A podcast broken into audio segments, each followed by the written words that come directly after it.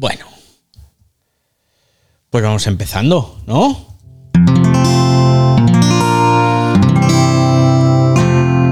Wanda, la red de podcast independientes en español. ¿Qué tal? Buenas usuarios, bienvenidos aquí al Ciberdiario, este podcast casi diario que grabamos cada tarde o casi cada tarde aquí en vivo a través de Twitter Spaces, parte de la familia Wanda Podcast con los sospechosos habituales, que tenemos hoy aquí a Fran, Argenis, a Jorge, que son parte de los sospechosos habituales, Mario, que se acaba de incorporar, que empieza a ser también ya sospechoso habitual, y tenemos a Edu Tejedor y a USA, que yo creo que son nuevos. ¿Cómo estáis? ¿Cómo estáis? Bien, ¿no? Bueno, recordad que el ciberdiario aquí lo hacemos entre todos, así que en cualquier momento, cuando queráis intervenir, solo tenéis que decírmelo y yo os abro el micro. Por cierto, por cierto, podcasteros que estáis escuchando esto en diferido. Un mensajito en la aplicación de podcast o una estrella, unos votos, vamos, lo que queráis, ¿eh? que será bienvenido.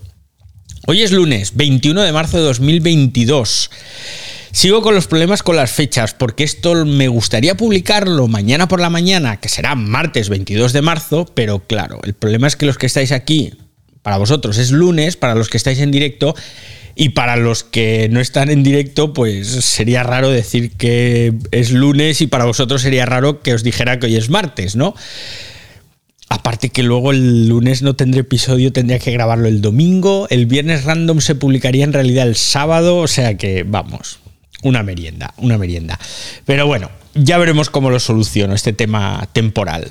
Hemos venido a hablar de nuevo de el problema entre Rusia, Ucrania, la guerra, de la infame invasión de Ucrania por parte de Rusia. Vamos a cumplir un mes y esta va a ser la tercera entrega que hacemos sobre este problema, siempre centrados en la parte digital. Os recuerdo que coincidiendo con aquel hecho, hicimos un ciberdiario especial en el que os expliqué cuáles fueron, digamos, los movimientos que hizo Rusia previos a la invasión, aquellos movimientos que empezaron en enero mediante ciberataques y que, bueno, yo creo que quedó un, episodio bastante interesante en el que, por cierto, batimos récord y que os voy a pinchar aquí, ¿eh? por si no lo escuchasteis. A los que estáis escuchando el podcast os lo pondré también en las notas del episodio. Y luego la segunda entrega que hicimos la semana pasada, en la que os hablé de esas plataformas Orix y Bellingcat que están haciendo seguimiento en directo, en tiempo real, de lo que allí está pasando relacionado con los vehículos rusos abatidos, en el caso de Orix, y Bellingcat que está monitorizando los ataques contra la población civil. Y que os voy a dejar también, pues ya que estamos aquí, otro tuit por si acaso no lo escuchasteis porque es muy interesante. ¿De qué vamos a hablar hoy? Pues hoy vamos a hablar de noticias falsas. Ya sabéis que me encanta hablar de este tema. Lo hemos hecho ya varias veces a lo largo de, este año y pico que llevamos con el ciberdiario en Twitter Spaces. Y bueno, ¿qué os puedo decir que no sepáis? Que por supuesto las noticias falsas están rulando como no nos podemos imaginar, porque lo cierto es que, a ver, esta guerra está siendo la primera, o al menos la primera que yo recuerde, en la que la información nos está llegando por Twitter. Y nos está llegando por Twitter información veraz, información falsa, pero es que además se está verificando todo mediante plataformas independientes.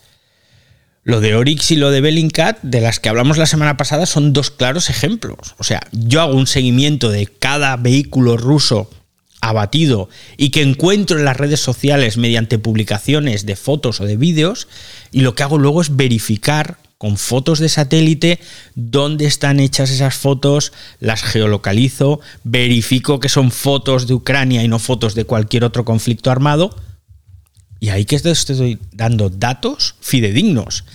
Claro, datos de lo que encuentran publicado, porque no todo lo que se destruye se publica y viceversa. Bellingcat lo mismo, en este caso con todos esos ataques a la población civil, con el número de víctimas, pero también insisto, no son cifras definitivas, pero las cifras que dan sabemos que son reales.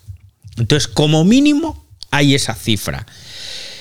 Esto es muy interesante porque nunca se habían usado hasta ahora para verificar noticias, digamos. Más que en verificar las noticias, para verificar esas imágenes. De, nunca se habían usado pues los testimonios en las propias redes sociales o plataformas tan normalitas como Google Maps, que estamos cansados de ver Google Maps aquí, allá, pero es que Google Maps es una herramienta muy poderosa para verificar la ubicación de una fotografía. Porque tú puedes estar viendo una fotografía de un edificio y no saber dónde es, pero mediante sistemas informáticos, mediante programación, tú puedes cotejar esa foto con ubicaciones en diferentes sitios y por aprendizaje máquina o aprendizaje automático, mejor dicho, te dicen dónde están ubicadas esas fotos. Y falla un poquito, ¿eh? Falla un poquito. Esta está siendo una de las tecnologías que se está utilizando para evitar las noticias falsas. Aún así, están rulando y mucho. Consejo que os doy, consejo que os doy, tener un poquito de sentido común, porque estamos encontrando muchísimos tweets, pero muchísimos en los que hay información falsa, ojo, por los dos bandos, ¿eh? Por los dos bandos. Pero tenemos que ser, tener un poquito de. Mm, ¿Cómo lo diría? No sé si decir sentido común, pero sí tenemos que ser claros con lo que leemos, o al menos sospechar un poquito. Os pongo un ejemplo, os pongo un ejemplo. Sabéis que la ciudad de Mariupol está siendo asediada y en ese asalto pues ha habido un montón de noticias en estas últimas dos semanas o diez días sobre el número de muertes civiles. He leído blogs en los que hablaban de más de 50.000 civiles muertos, que por supuesto no es cierto. He leído tweets de figuras en los que dicen que no, que todo es mentira, que todos son soldados. De hecho, los que estabais aquí la semana pasada vivisteis en directo un caso de un señor que nos decía, pues eso, que eran soldados que se ponían detrás de, personas civiles y las usaban como escudos humanos, lo cual también es falso. Y que en realidad, bueno, pues que no estaban muriendo civiles. Os voy a leer un tuit os voy a leer un tuit que es de un medio. Dejadme que lo busque porque lo tengo por aquí. Lo tengo por aquí guardado. Y este tuit es de. Es de. Es de. Es de. Que no lo encuentro. vale, pues. A ver dónde estás. No lo encuentro. Bueno. Es un tuit ¿Dónde demonios lo habré guardado? Es que esto es lo malo de no tener todavía la opción de guardar los tweets en carpetas. Bueno, es, un, es una cuenta, no lo voy a encontrar, a ver si lo encuentro, que es de Kiev Independent, o sea, el independiente de Kiev, que es un medio de comunicación que desde el principio está publicando un montón de noticias bien contrastadas y que te deja un poquito pues ese, ese gusto de que no estás leyendo noticias falsas. En el tweet que estoy buscando mientras os hablo y que no encuentro, hablaban sobre la información falsa que se está vertiendo acerca del número de muertos en Mariupol. Y el tweet venía a decir algo así como información falsa sobre eh, los muertos en Mariupol están circulando online, en línea, y a continuación decían el número de muertos oficial de la cifra que había dado el ayuntamiento de Mariupol. Y confirmaban que habían fallecido dos mil y pico personas en la ciudad y que no eran ni mucho menos las que se estaban diciendo por un lado y por el otro.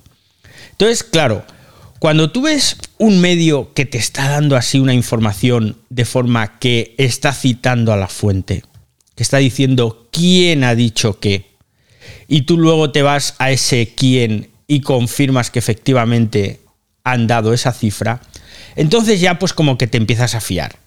Te empiezas a fiar de ese medio. Evidentemente ahora alguno estará diciendo, ya, pero ¿y si la fuente miente? Pues a ver, si la fuente miente, pues te han mentido. En estos casos tú tienes complicado verificar esas cifras, puesto que no puedes, no tienes más fuentes a las que acudir.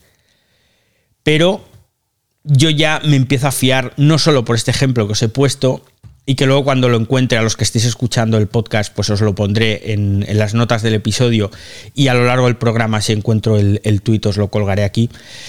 Yo ya me empiezo a fiar de este medio, ¿no? Además, desde el inicio de, de esta invasión, he empezado a seguir a periodistas que están allí sobre el terreno, ¿de acuerdo? No son todos eh, periodistas ucranianos. Los hay británicos, hay alguno norteamericano, hay de diferentes nacionalidades. Y más o menos vas viendo un poquito de qué pie coge alguno. Por ejemplo, te vas encontrando a periodistas que publican cosas y que luego empiezan a borrarlas. Con lo cual dices, uy, mal asunto. Mal asunto porque ya sabéis yo lo que opino sobre el tema de borrar tweets. Nunca hay que hacerlo, a no ser que nos avergoncemos. Y si nos avergonzamos de lo que hemos publicado, entonces mal asunto.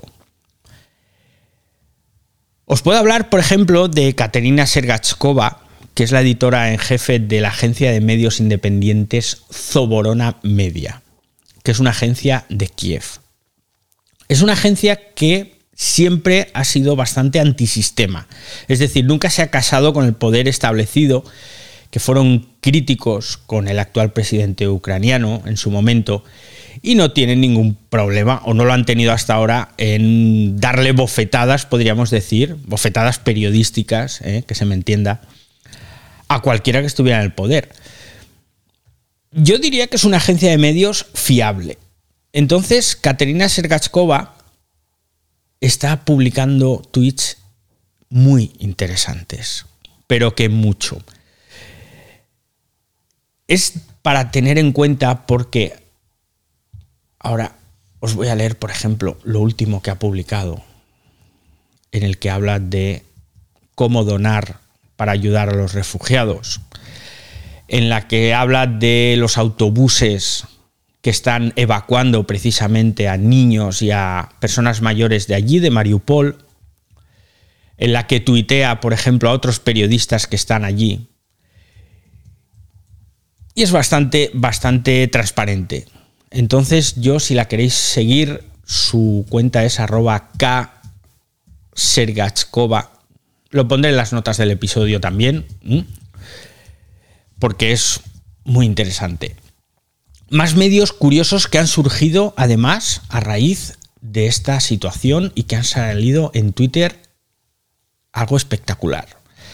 Hay una cuenta que se llama Ukraine Weapons Tracker el handle es UA Weapons, o sea, armas en inglés, que se unieron en febrero de 2022. Se unieron coincidiendo con el inicio de la invasión. Lo que están haciendo es haciendo es seguir ¿Cómo os lo explico? Están haciendo un seguimiento de todo el material que se está incautando por parte de ambos ejércitos en Ucrania. Entonces tú empiezas a ver sus tweets, empiezas a ver su timeline y de repente ves que te dicen, este tanque ha sido hallado o destruido en tal sitio. Y todo lo están haciendo con imágenes, con imágenes reales, que también son verificadas. Están poniendo fotos incluso de las armas, de las bombas de racimo, que ya sabéis que no se deberían utilizar, y están poniendo fotos reales de bombas de racimo que se están usando allí en Ucrania por parte del ejército ruso. Es una cuenta la mar de interesante porque están recopilando un montón de datos, un montón de información, un montón de fotografías, de vídeos de diferentes redes, las verifican y las publican. Insisto, por parte de ambos bandos, lo cual es muy interesante. Ellos deben ser ucranianos porque en su nombre de usuario tienen la bandera ucraniana, pero están siendo bastante asépticos en este sentido. Y es, no sé, es muy de. Es muy de reconocer, ¿no?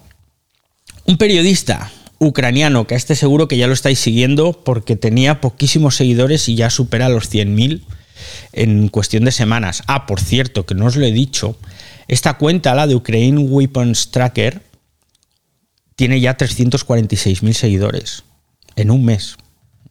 O sea, para que os hagáis una idea del seguimiento que está haciendo la gente de esta cuenta. Y además te metes a ver sus seguidores y ves a periodistas anglosajones de gran renombre que están siguiendo esta cuenta. Os hablaba de Kevin Rothrock. Su handle es el mismo, Kevin Rothrock, con TH. Y que es un periodista que está allí en, en Ucrania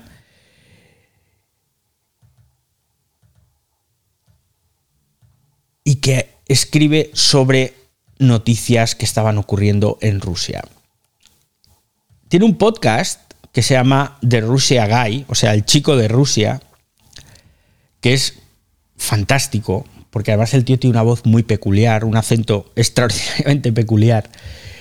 Y este hombre está haciendo un seguimiento brutal de todo lo que está ocurriendo allí pero no solo está haciendo un seguimiento de lo que ocurre en Ucrania, sino de lo que se publica sobre Ucrania. Os recomiendo mucho que sigáis esta cuenta porque este hombre se está metiendo incluso en jardines, metiéndose con ciertos popes del periodismo y diciéndoles sin ningún tipo de tapujos que se están equivocando, que están dando noticias no contrastadas. Y este tío está allí en medio de la salsa muy bien informado porque tiene mucha gente sobre el terreno, muchos contactos y está dando una información muy, muy, muy fidedigna. Tengo al amigo Fran que me pide la palabra. ¿Qué tal, Fran? ¿Cómo estás? Buenas, David, ¿qué tal? Saludos a todos. Pues aquí, como siempre, aprendiendo de ti, David. Felicitarte por la labor que estás haciendo, de informar con esto, con criterio, contrastando, con con la seriedad que tú tienes para esto, porque está complicado, está complicada la cosa, porque como dijiste, el último diario, hay, hay mucha desinformación que es también un arma de guerra, ¿no? Entonces esto se, se complica mucho más. Y también felicitarte por poner orden en, en esa última ciberdiario, de que evidentemente de, lo, de los que vienen aprovechando ahora la situación, ¿no? A querer meter su discurso político, ¿no? Y que esto no es un espacio político, porque hay que, hay que recordar que las guerras no entienden de ideologías políticas, ¿no? tienen de poder y se usan las ideologías para eso, ¿no? Entonces, debo que felicitarte, David, porque como siempre estás siendo un ejemplo aquí en los Spaces. Pues muchas gracias, Fran. ¿Cómo se nota que eres amigo? Eh? Qué bien me dejas siempre.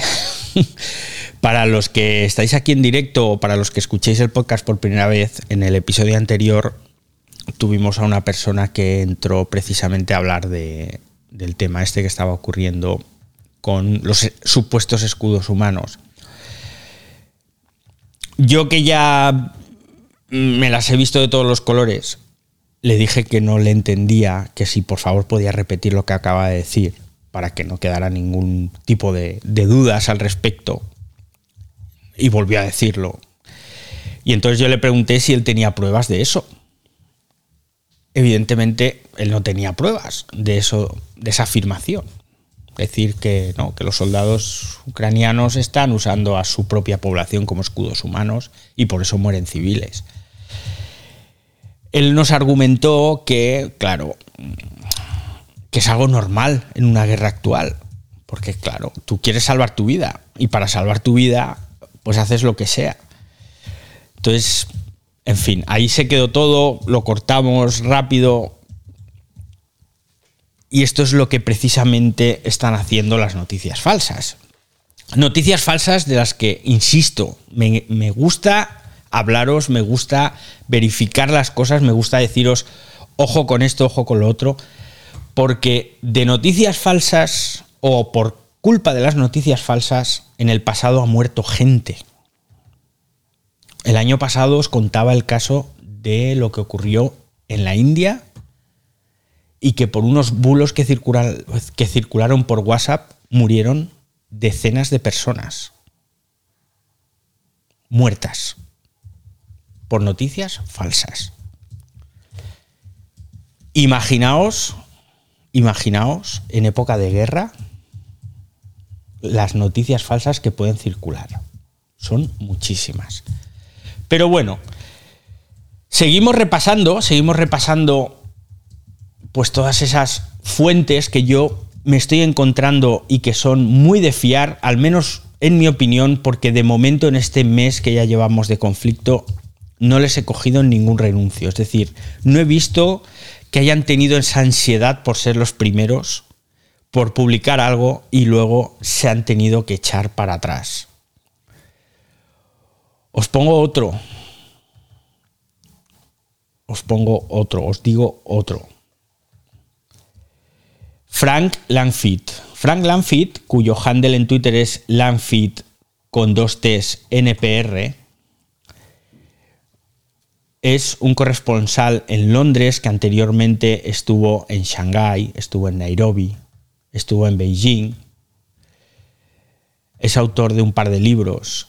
Y este hombre está encontrando fuentes en Ucrania y está publicando cosas muy interesantes. Al final se trata solamente de curar la información, de que todo lo que te llega lo analices, lo separes, separes el polvo de la paja y publiques cosas interesantes.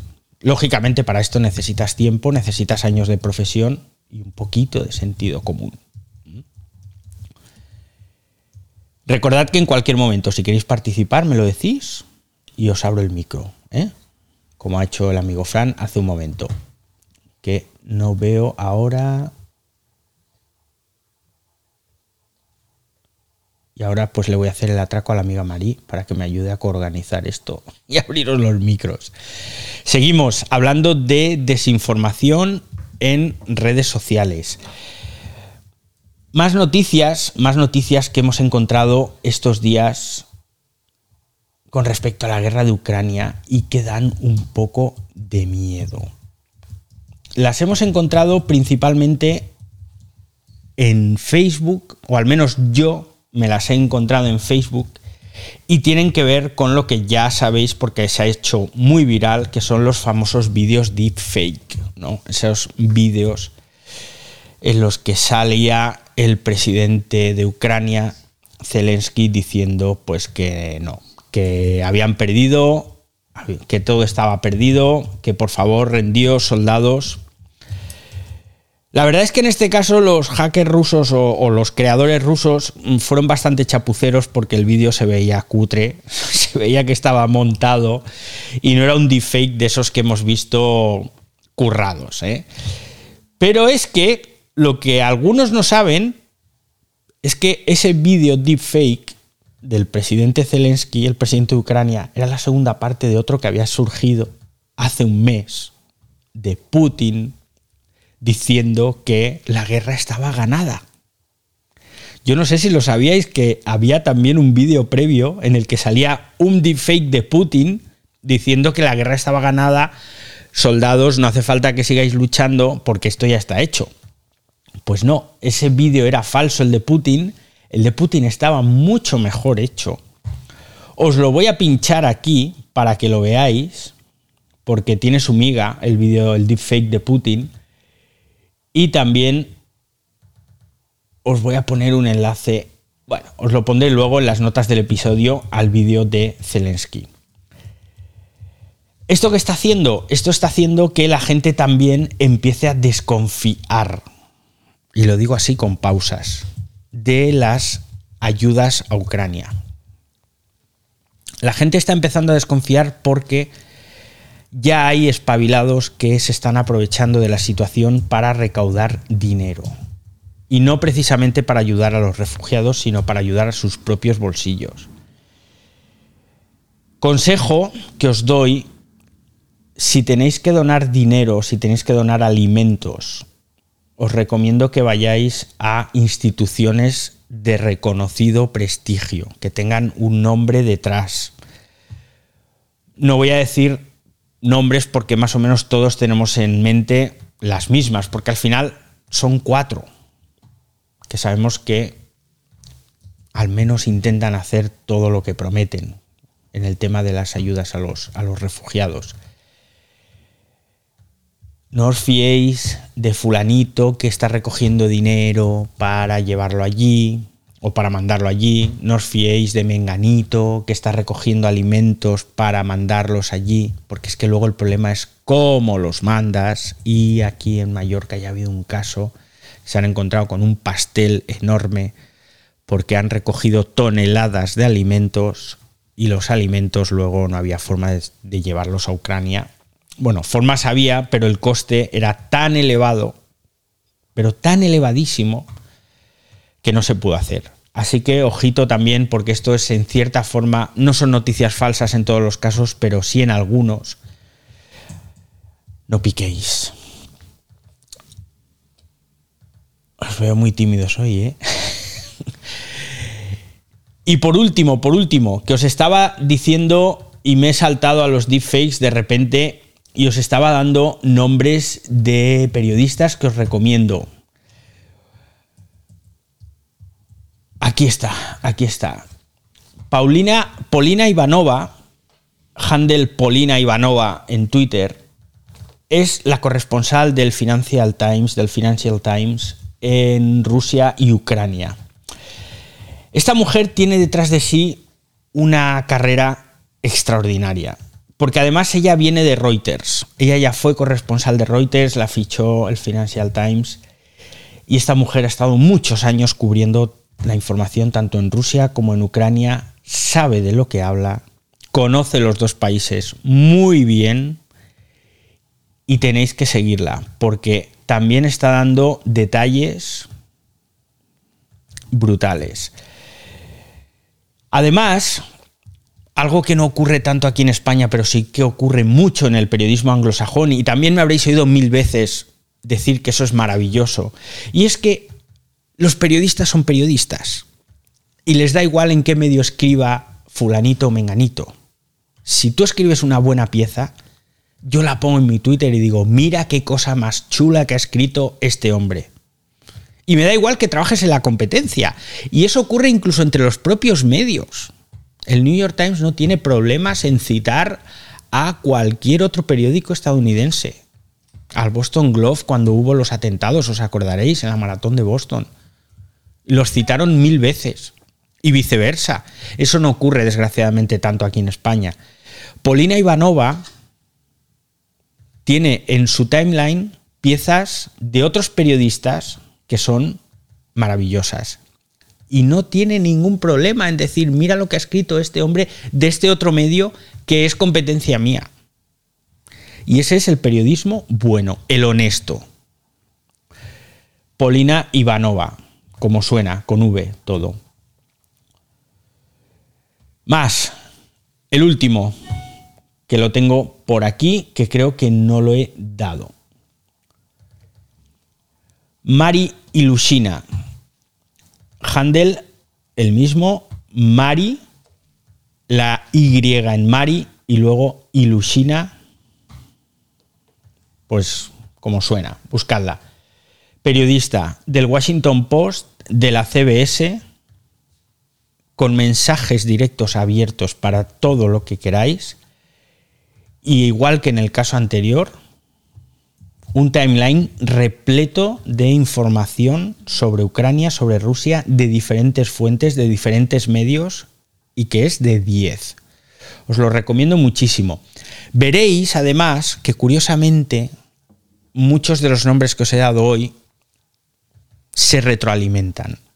Que Kevin Rothrock tuitea sobre Ilusina, que Ilusina tuitea sobre Paulova, Ivanova, perdón, Polina Ivanova. Y al final, si te haces una lista de seguimiento, pues tienes ahí un perfil extraordinario para saber todo lo que está pasando en Ucrania. Esto está grabado, podréis escuchar luego el podcast y podréis anotar esos nombres. De todas formas, en las notas del episodio os voy a poner los enlaces a todas estas cuentas y alguna más que ya no me da tiempo de contaros, porque hasta aquí, hasta aquí llega el ciberdiario de hoy. Muchas gracias. Y antes de irme tengo que darle la mano, perdón, la palabra a Fran. Está con la mano levantada. Fran, perdona, es que como no miro el móvil, no, sin me problema, sin problema. Que hola a Marie Ya digo, y al resto que se nos ha unido a la sala. Y nada, comentarte, David, que precisamente, que por eso digo que gracias por tus aportes de información, porque es tanta la desinformación que ya tenemos hasta los negacionistas de la guerra, ¿no? Como los mismos de la Tierra plana, lo de que el virus viene de los extraterrestres. Y encima, lo malo no es esa información solo, sino que la gente se lo cree. Varias gente, hay gente que se lo cree, ¿no? No todo el mundo, evidentemente, pero hay gente que se lo cree. Entonces digo, la, importancia por eso, como dices tú, de ir a fuentes que realmente sean más fiables, que está difícil, porque las televisiones mismas, yo que no veo televisión desde hace tiempo, el, amarillismo va creciendo más por ganar audiencia, ¿no? Y al final, como estaba hablando con una amiga, ¿no? Ponen a los mayores tristes, su madre estaba hasta llorando viendo las noticias, ¿no? Porque van solamente por el morbo, ¿no? Por, por las cosas malas y el horror de una guerra, ¿no?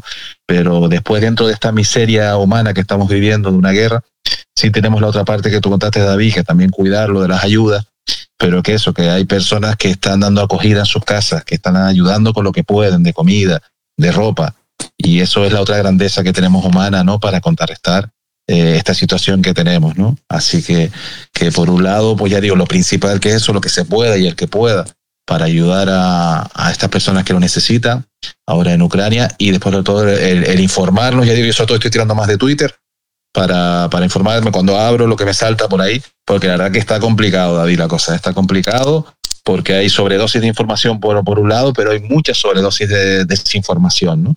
Entonces, en, ese, en, ese, en esa balanza que hay que buscar, que es complicada ante una situación tan dura como la que estamos viviendo, sobre todo lo que están viviendo esas personas allá, ¿no? Así que lo he repetido, David, que gracias por tu espacio y que, hace falta esa guía, ¿no? Hace falta esa luz para tanta oscuridad que hay. Pues gracias a ti, no sabía lo de los negacionistas de la guerra. Pues eh, yo no sé qué argumentos escribirán. Pero, Hola David, buenas tardes. ¿Qué tal, Marí? Entonces, los negacionistas de la guerra. Pero y entonces lo que estamos viendo que, es de otras guerras o, o, efectos especiales de George Lucas o algo así. Que no lo entiendo están muchas cosas y además te topas con personas. Hay quien se informa solo a través de Twitter, pero sorpréndete. Hay personas que se están informando a través de TikTok. ¿Te imaginas el nivel de desinformación? Pues, a ver, aquí tengo que romper una lanza en favor de TikTok. Vamos a ver. TikTok ha sido la primera plataforma que ha permitido ver las primeras imágenes lo que pasa es que TikTok no te pone en contexto esas imágenes, no aporta ninguna otra información extra más allá de lo que estás viendo. Pero claro, lo que tú estás viendo, no sabes si lo estás viendo en un sitio o en otro, o si es de ayer o de hace un año.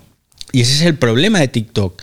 ¿Qué ocurre? Que luego plataformas como las que ya os he comentado cogen, como Oring o como Bellingcat, cogen esas imágenes, las verifican las contrastan y las geolocalizan, entonces ya ahí sí tiene validez ese vídeo, porque te están diciendo qué ves y dónde lo ves, y de cuándo es el vídeo.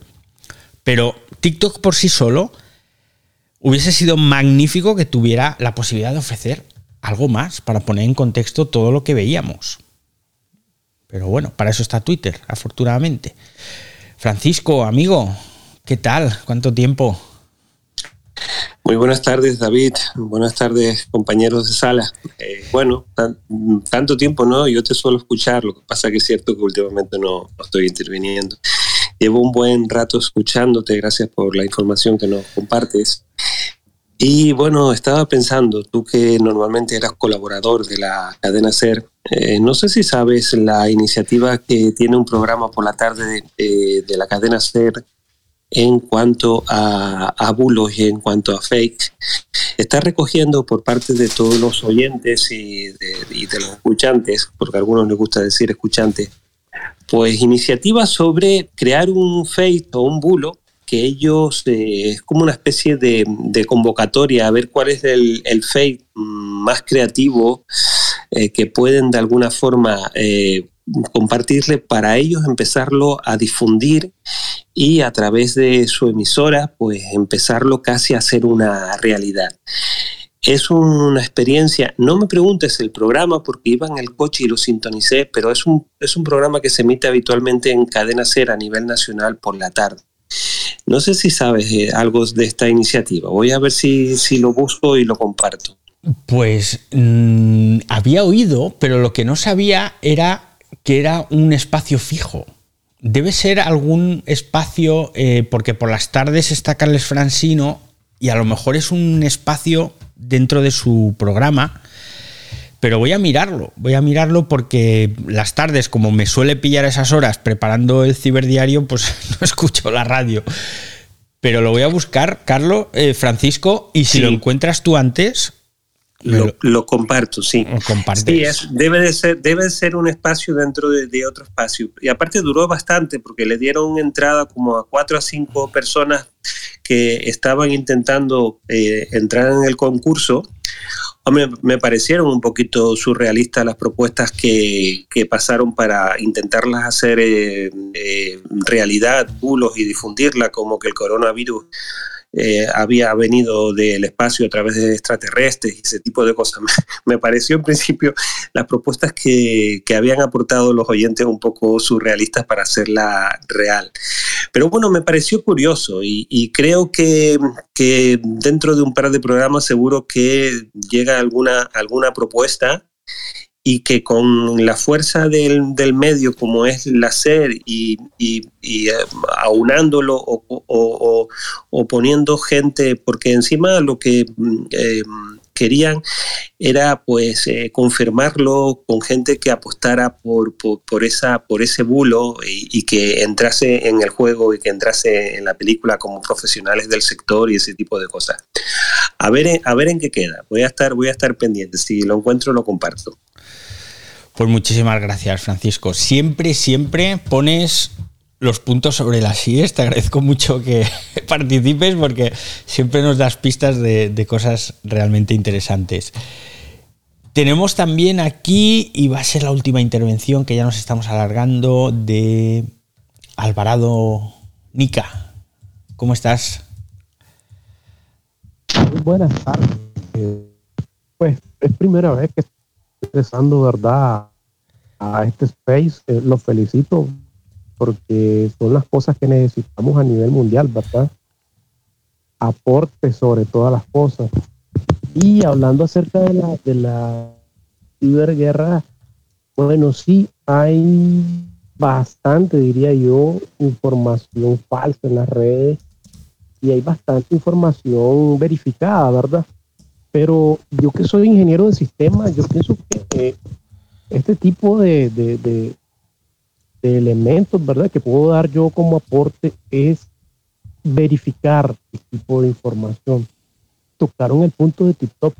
Es cierto, eh, TikTok publica cosas que pasaron ya hace mucho tiempo y vienen y pues yo tengo un par de niños que hace poco, les pongo un ejemplo, ¿verdad? El día domingo dicen, bueno, dice, y se dieron cuenta que hoy hubo un temblor en Japón. Y entonces me quedo yo, en, en Corea creo que fue, entonces, ¿cómo le digo yo? Hoy. Si mal no me equivoco, le digo, eso fue el jueves de la semana pasada. Pues la niña vino, verificó. Ah, sí, sí, sí, disculpe. No, no fue hoy. ¿Me entienden? Y, y, y, y es la cuestión de- de- del marketing de esta gente irresponsable de- del TikTok de estar, porque sabemos muy bien de que ellos promueven su marketing a través de lo que uno, principalmente las edades, van revisando y lo consumen como tal. Pero sí, este, yo pienso, como lo he mencionado en otros space, de que deberíamos de, de una persona tomar nota de todos los aportes importantes que se pueden dar para hacer llegar toda la información verificada o un hashtag donde podamos tener nosotros información fidedigna para no para no pues, estar mal informado y hacer llegar lo que realmente está pasando en el momento. Yo soy de un país que es Nicaragua, ¿verdad?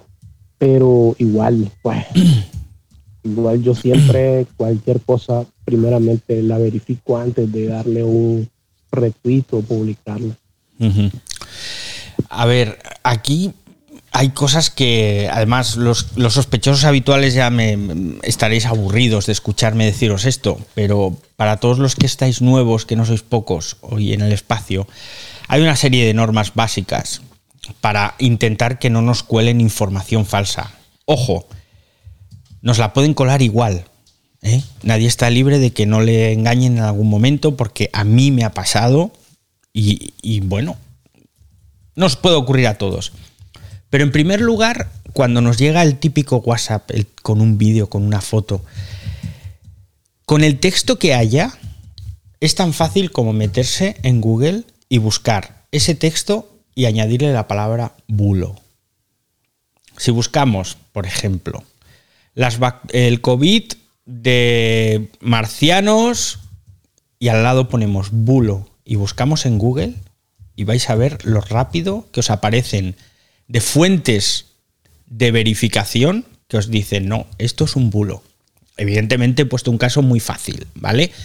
Pero esa es lo más básico. Y ahí el 90% de las cosas que nos parezcan un poco raras, vamos ya a destaparlas. También puede ocurrir que no encontremos esa información, con lo cual ya puede ser que eso sea cierto.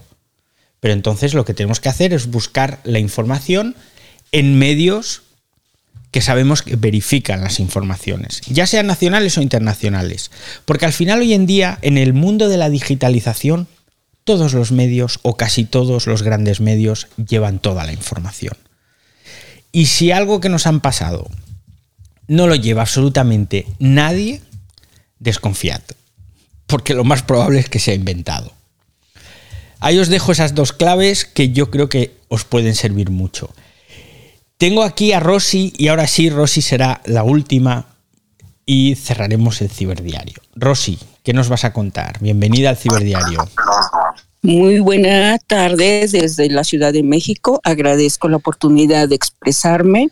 Es un tema muy importante saber que hoy en día las falacias corren en minutos a nivel mundial, ¿verdad?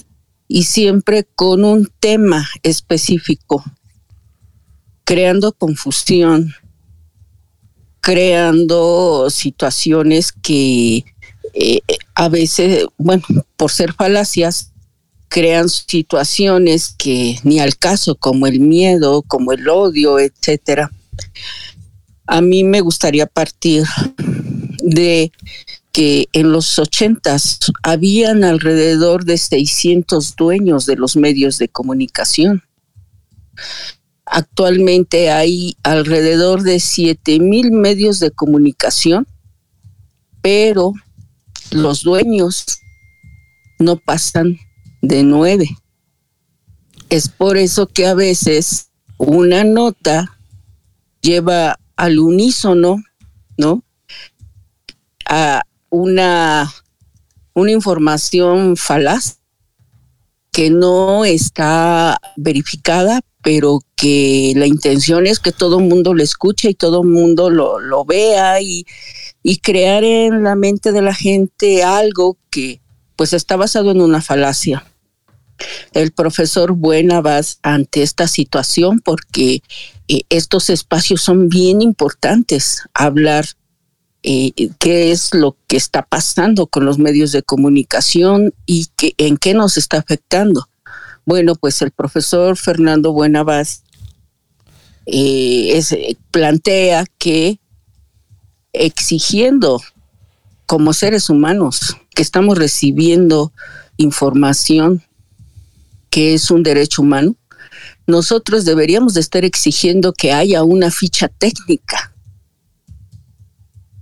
Sabemos que es complicado, pero esa ficha técnica donde se diga dónde, cómo, cuándo, quién firma la nota, porque lo que se está orquestando a nivel mundial con estas falacias es muy delicado. Y nosotros los seres humanos que tenemos ese derecho a la información, a la comunicación, pues estamos siendo afectados. ¿De qué manera somos afectados? Pues creando odio, rencor o, aplaudir incluso a veces algo que no nos es bueno, por decirlo de alguna manera. Entonces yo invito que, que pues sí, estos espacios de, de, reflexión de qué es lo que estamos recibiendo por medio de estos comunicadores, comunicadoras, sea lo más acertado y tenemos que estar al pendiente por nosotros y por las nuevas generaciones. Muchas gracias por la oportunidad de expresarme. Excelente tarde para todos desde la Ciudad de México. Muchas gracias a ti, Rosy. Tan solo añadiré dos cosas a lo que has dicho. La primera, mm, hay más de nueve propietarios de medios de comunicación en el mundo. No sé si es una expresión, y si es una expresión, discúlpame, pero sí, hay, hay muchos más de nueve. Y sobre el tema de las firmas, directamente cuando yo leo una noticia que no está firmada, ya no la... No sigo leyendo, no sigo leyendo. Las noticias las tiene que firmar un periodista. Puede haber situaciones en las que, por ejemplo, ocurre cuando los periodistas quieren protestar por algo en su medio, hacen lo que se llama una huelga de firmas, que es que todas las noticias están firmadas como redacción. Esto ha ocurrido muchas veces a lo largo de la historia. Es una forma de desprestigiar al medio. Pero, más allá de ese caso, las noticias las tiene que firmar alguien. Porque ese alguien es el responsable de lo que está escribiendo.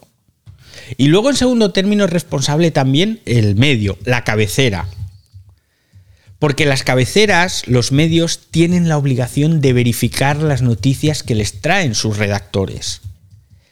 Ya os digo yo que eso, más allá de cuatro medios norteamericanos y británicos, pocos medios lo hacen. Pero los, la verificación de las noticias debería estar en manos de un departamento que se encarga de llamar a esas fuentes mañana vamos a publicar esta información, puedes verificarla y entonces esas fuentes verifican la información al departamento de verificación que es independiente del periodista. Porque el periodista se puede inventar lo que le dé la gana. Yo me puedo inventar que mañana van a llover ranas. Y mañana todo el mundo asustado que van a llover ranas porque lo han leído el periódico, porque lo han escuchado en la radio lo han visto en la tele pero me lo he inventado, no. Tiene que haber alguien que verifique esa información con el servicio de meteorología. Oiga, ¿van a llover ranas mañana? Le dirán, no, hombre, ¿cómo que van a.? No. Pero ese servicio de verificación no existe. No es real. Existen muy pocos medios. Entonces, directamente, cuando. Cuando veáis una noticia sin firmar, no la leáis porque no sabéis lo que os estarán contando. Y hasta aquí el ciberdiario de hoy. Muchas gracias, muchísimas gracias a todos, a los sospechosos habituales que os habéis pasado a escuchar el estado de esta ciberguerra, que hoy hemos hablado de noticias falsas. Y por supuesto también muchas gracias a todos y a todas los que estáis escuchando el podcast. Dejadme un comentario. Si me ponéis cinco estrellas ya sabéis que os invito a las cañas. Y ya sabéis a todos los que estáis aquí, a todos los que estáis escuchando el podcast, que si os quedáis con mono, ya sabéis que vivo aquí en las redes sociales. Soy Usuario Arraez. ¡Hasta luego, usuarios!